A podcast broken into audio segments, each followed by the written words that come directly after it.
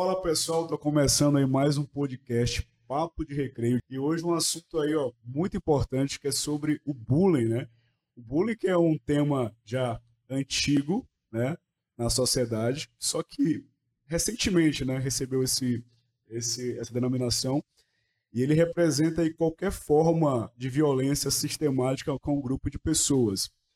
E a gente hoje vai tratar esse assunto mais no contexto escolar tendo em vista que os efeitos do bullying nesse ambiente, nesse contexto, eles são mais é, devastadores, já que lidamos com crianças que estão formando as suas personalidades. E para bater esse papo com a gente, a gente tem duas presenças bem especiais. O nosso estudante aqui, Mikael, e a nossa psicóloga Emanuela Heredita. Né? Sejam bem-vindos ao nosso podcast Papo de Recreio. E para começar nosso papo, eu quero ouvir vocês, Mikael. É, fala pra gente aí qual é a tua visão sobre bullying, como é que tu enxerga esse tema na escola, você já passou por uma situação de bullying? E aí, Mikael? É, bom dia. Bom é, dia. Um prazer é meu, né? muito obrigada. É, então, eu enxergo o bullying como uma vivência dentro da escola que, como você me falou, é muito prejudicial, onde um grupo ele é afetado ou uma pessoa em si por pessoas que elas querem é, ter uma aceitação dentro da, do âmbito escolar ou dentro de qualquer âmbito mesmo social.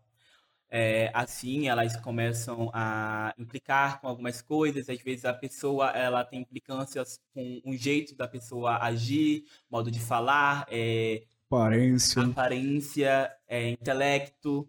É, eu mesmo já sofri pela parte do dado intelecto porque eu tenho 16 anos, estou no terceiro ano e eu sou um ano adiantado. Nossa. Então, a partir disso, as pessoas falavam, falavam que eu queria me achar, que eu tava só querendo me aparecer e tudo Quer mais. Dizer que ser inteligente incomoda dentro da escola, é? É. eu acho que quando a pessoa ela já tem uma visão dela mesmo minimalista, onde ela se vê à mercê da, da, do âmbito escolar, ela às vezes ela só tenta trazer outras pessoas para ela não se sentir tão solitária. Sim. Então, ela, às vezes, ela tenta diminuir outras, porque ela também se acha pequena. Uhum. E é aí que entra também a questão do bullying, é, onde vem toda essa sistemática da, da implicância e tudo mais. É, da minha parte também, eu já sofri por vários motivos, na realidade. Aparência, é, condição financeira, é, uhum. também porque eu tenho é, problemas de escoliose, então no meu tempo do sexto, quinto ano, eu usava um colete. Só que era Nossa. bem certinho e eu sofria mesmo o bullying físico. Onde eu realmente, eles realmente batiam na minha costa, porque nas minhas costas, porque eu usava o colete. Aí na cabeça deles é, era engraçado e eu aguentava e não estava me prejudicando porque eu estava com colete. E ele era parcialmente duro e tudo Sim. mais. Então eu acabei sofrendo também por esse motivo entre vários outros. E se eu te falar que eu também usei isso na adolescência, tu acredita? Aí o pessoal falava que eu usava sutiã, entendeu? É, por isso eu nunca passei tanto. Obrigado, senhor. Mas, é, é, por vários outros motivos também já passei. É, meu grupo de amigos também, a gente passava juntos, porque aí, durante a minha infância em si, eu me considerava um aluno bem empenhado. Agora, mesmo que eu tenha tido essa mudança e tudo mais, Sim. talvez até por consequência disso, onde eu era um aluno bem empenhado, eu tirava notas altas, eu sempre era o aluno que falava da turma. E não é porque eu queria me mostrar, é porque eu sabia do assunto. Então, eu, eu gostava de, de mostrar para a sala em si que eu também é, estava sabendo do assunto, assim como eu também queria que meus colegas estivessem sabendo. E eu também falava mais porque eu tinha colegas meus que eles tinham timidez em relação a isso. E eles só falavam assim para mim: eu só falo se tu falar. Aí eu, ah, então tá bom, então eu vou falar. Aí eu falava e meu colega falava. Ele também sofria bullying, elas também sofriam bullying, porque era meu grupinho em si, porque era considerado o grupinho inteligente da escola e não sei o quê, que a gente era baba-ovo de professor, de diretoria. E a gente também tinha essa afeição com a diretoria. Entendi. E eles tinham com a gente, era uma coisa recíproca. Então a gente acabava sofrendo por esses motivos de ter essa amizade mesmo e esse cuidado dos professores para com a gente, onde esses próprios alunos também não davam essa abertura e só achavam que era uma coisa chata, uhum. que eles só estavam com implicância com eles, é, mais se vitimizando em relação a isso. E dentro agora do meu ensino médio, eu tenho sofrido também, mas não tanto. Até porque eu sou uma pessoa, digamos, até que respeitada dentro da minha escola. Eu acho que Legal. esse meu é, tive um empoderamento depois desse meu, desse meu tempo de reclusão que eu tive por, por recorrência do bullying, é, onde eu tive uma mudança de perspectiva da minha própria realidade, onde às vezes a pessoa ela sofre bullying e ela nem tá sabendo porque às vezes é um bullying direto, onde eu não tô aqui, a pessoa tá falando de mim e eu só descubro depois, Não. tipo, recentemente mesmo eu descobri que no meu ensino fundamental descobri coisas horrendas que falavam de mim e falavam que eu havia fazendo. É, o bullying direto mesmo, eu já sofri dentro de sala de aula. E teve um tempo que eu comecei a bulinar. Eu comecei a fazer isso. Olha só. Como- Revelações. É, como, como se fosse. é, Foi no meu momento de rebeldia. Eu tava tipo, Uhum. ah, vocês fazem comigo, por que que eu não fazem com eles também? Foi um momento em que eu comecei a mudar a minha perspectiva. Uhum. Foi onde eu vi que, cara, eu não gostei de estarem fazendo isso comigo. Hum. Por que, que eu vou estar fazendo prejudicar Perfeito. outra pessoa? Perfeito. Foi uma, um momento de reflexão na minha vida onde eu realmente decidi mudar, onde eu mudei e é onde é que eu estou hoje. Muito bem, Manu. Acabamos de ver aí um estudante relatando várias facetas aí do bullying, né? Onde ele foi passivo e ativo também, né? Mas hoje acredito que o, o Mikael tem uma outra visão, né, sobre o tema, né? Por isso ele está aqui com a gente. E agora a gente quer ver uma visão de uma psicóloga. Mano, como esse assunto ele, ele é tão relevante, né, para os dias atuais, né? E psicóloga, como é que você enxerga aí os efeitos emocionais que o bullying pode acarretar, né, no contexto geral e também dentro do contexto escolar?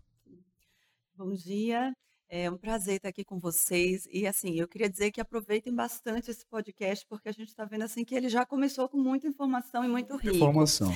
Eu queria, em primeiro lugar, aproveitar esse gancho do Mikael em relação a essa fala dele. Eu sofri bullying, depois eu pratiquei bullying. A doutora Ana Beatriz Barbosa, psiquiatra que escreveu aquele livro Mentes Perigosas, ela fala em 80% dos, das pessoas que praticam bullying em geral, elas, são, elas se, se enquadram exatamente nessa configuração que o Mikael trouxe aqui. Sofrem e por isso praticam até como um primeiro mecanismo, uma estratégia de defesa, certo? Faz sentido. É, e, e é interessantíssimo esse caminho que tu faz quando você simplesmente se dá conta de que não é a melhor forma, não é a melhor resposta, não é uma forma ah, saudável para você para reagir. Então, falando sobre consequências de bullying, a gente tem desde uma distorção, por exemplo, no comportamento, o aluno passar a desenvolver, apresentar um comportamento aí é, inadequado, né, não adaptativo e não saudável nem para ele nem para o contexto social. Mas a gente percebe também isso na prática clínica é, das consequências é, entre transtorno de ansiedade, transtorno depressivo, é, ideação suicida e como você falou, o sujeito ele na infância e adolescência ele está em construção, né? Ele está em desenvolvimento. E quanto mais cedo esse indivíduo ele sofre uma agressão desse tipo, seja física, verbal, psicológica, ou mesmo hoje a virtual também, que é uma forma muito comum. Então, quantos grupos aí não fazem, não compartilham figurinhas, né, do, do colega com apelidos, enfim. Então, tudo isso a gente já tem percebido em todos os estudos de longo prazo. Você vai ver estudos eh, tanto já a nível nacional como estudos internacionais. A gente tem pesquisadores que iniciaram ah, esse trabalho de investigação acerca das consequências do bullying, do comportamento de bullying na Suécia, em países super desenvolvidos. E eu acho interessante destacar, o bullying, por exemplo, ele não respeita classe social, eh, não tem limites continentais, ele não tem limites é, étnicos, ele simplesmente consegue, você consegue perceber esse fenômeno de violência ocorrendo em todos os ambientes, escolas públicas, escolas particulares, escolas de, com uma população é, economicamente é, superior, enfim, você vai ver ele acontecer em todos os ambientes. E em todos os ambientes, os efeitos dele são maléficos para a saúde é, do sujeito que sofre. Manu, falaste dos efeitos do bullying, né? a criança dá sinais em casa que ela está sofrendo bullying na escola? O pai consegue perceber isso? Então, a gente tem alguns aspectos importantes também para a gente destacar muitas vezes sobre a criança que já é, sofre, né, que já, já é vítima. É, ela, ela dá efeito, dá sinais, sim, dá efeitos claros, um deles, que é muito importante, principalmente na questão escolar, você percebe uma mudança é, brusca no rendimento dessa criança, na motivação dessa criança pelo ambiente escolar. Esse ambiente se torna extremamente aversivo. Não é aquela criança que ela, ah, ela não gosta de estudar, ela tem preguiça. Não. Ela começa, às vezes, inclusive, a apresentar sintomas físicos para ir para a escola, dor de cabeça, dor de barriga, enjoo, e aí você percebe ali que essa criança ela pode estar já num processo de somatização, onde o corpo está ali, né, é, vamos dizer assim, assimilando toda aquela emoção negativa é, vinda daquele ambiente. Porém, o que eu ia dizer é o seguinte: uma das principais características da vítima é que às vezes elas já são crianças mais tímidas, crianças que já se encontram ali mais sozinhas, mais solitárias, mais isoladas. Então, eu, eu deixo aqui também, espero que os professores é, possam ter acesso a esse conteúdo, uma atenção maior para essas crianças dentro do âmbito escolar. Então, eu trabalhei muito tempo como psicóloga escolar e é uhum. muito comum você ver a criança que é indisciplinada, a criança que tem algum comportamento inadequado, ela ser atenção, ela ser foco de atenção do grupo escolar. Porém, aquela criança que está ali quietinha, caladinha, no canto dela, aquela criança que não mexe com ninguém, digamos assim, essa criança muitas vezes é ignorada e passa desapercebida. Mas essa criança também deve ser foco das atenções, porque essa criança pode estar em sofrimento, pode estar sendo vítima. Ó, a Manu falou aqui que espera que professores né, acompanhem é, o programa, né, aproveitem as informações aqui. Falando nisso, ó, você vai poder sim acompanhar aqui o nosso podcast Papo de Recreio por meio do nosso canal no YouTube. Estudante por meio da plataforma Gonçalves Dias, vai também estar no Spotify, ok? E na TV Educação, canal 10.2, né? Então você pode acompanhar todo esse podcast por essas redes, ok? Então a gente já viu aí é, um pouquinho sobre a visão do Mikael, a visão da Manu sobre os efeitos do bullying, né? E a gente quer trazer agora a, a pauta para o contexto escolar, no sentido, o que, que, pode ser feito, Mikael, na tua visão, né, com base na tua vivência passada e agora presente, o que, que tu espera do futuro? Como é que a escola, que ações elas, as, as escolas podem fazer para que a gente possa combater mais né, o, o, bullying no contexto escolar, na tua visão, como estudante? É, acredito que uma das nossas maiores complicações dentro do sistemática do bullying é que tem uma uma ah, esqueci a palavra agora, mas é uma resistência, novamente. Uhum. Uma resistência onde os pais e a, o sistema da escola e até mesmo próprios estudantes tratam como se fosse uma brincadeirinha, é, algo da idade ou coisa assim do tipo, onde é só por conta de brincadeira de criança, juventude tudo mais, não vai afetar em nada. Eu acho que uma maior conscientização da sociedade em geral sobre que não é uma brincadeira, onde antes da gente começar foi comentado pela pela Manu que onde não é uma brincadeira quando uma pessoa ela está sofrendo.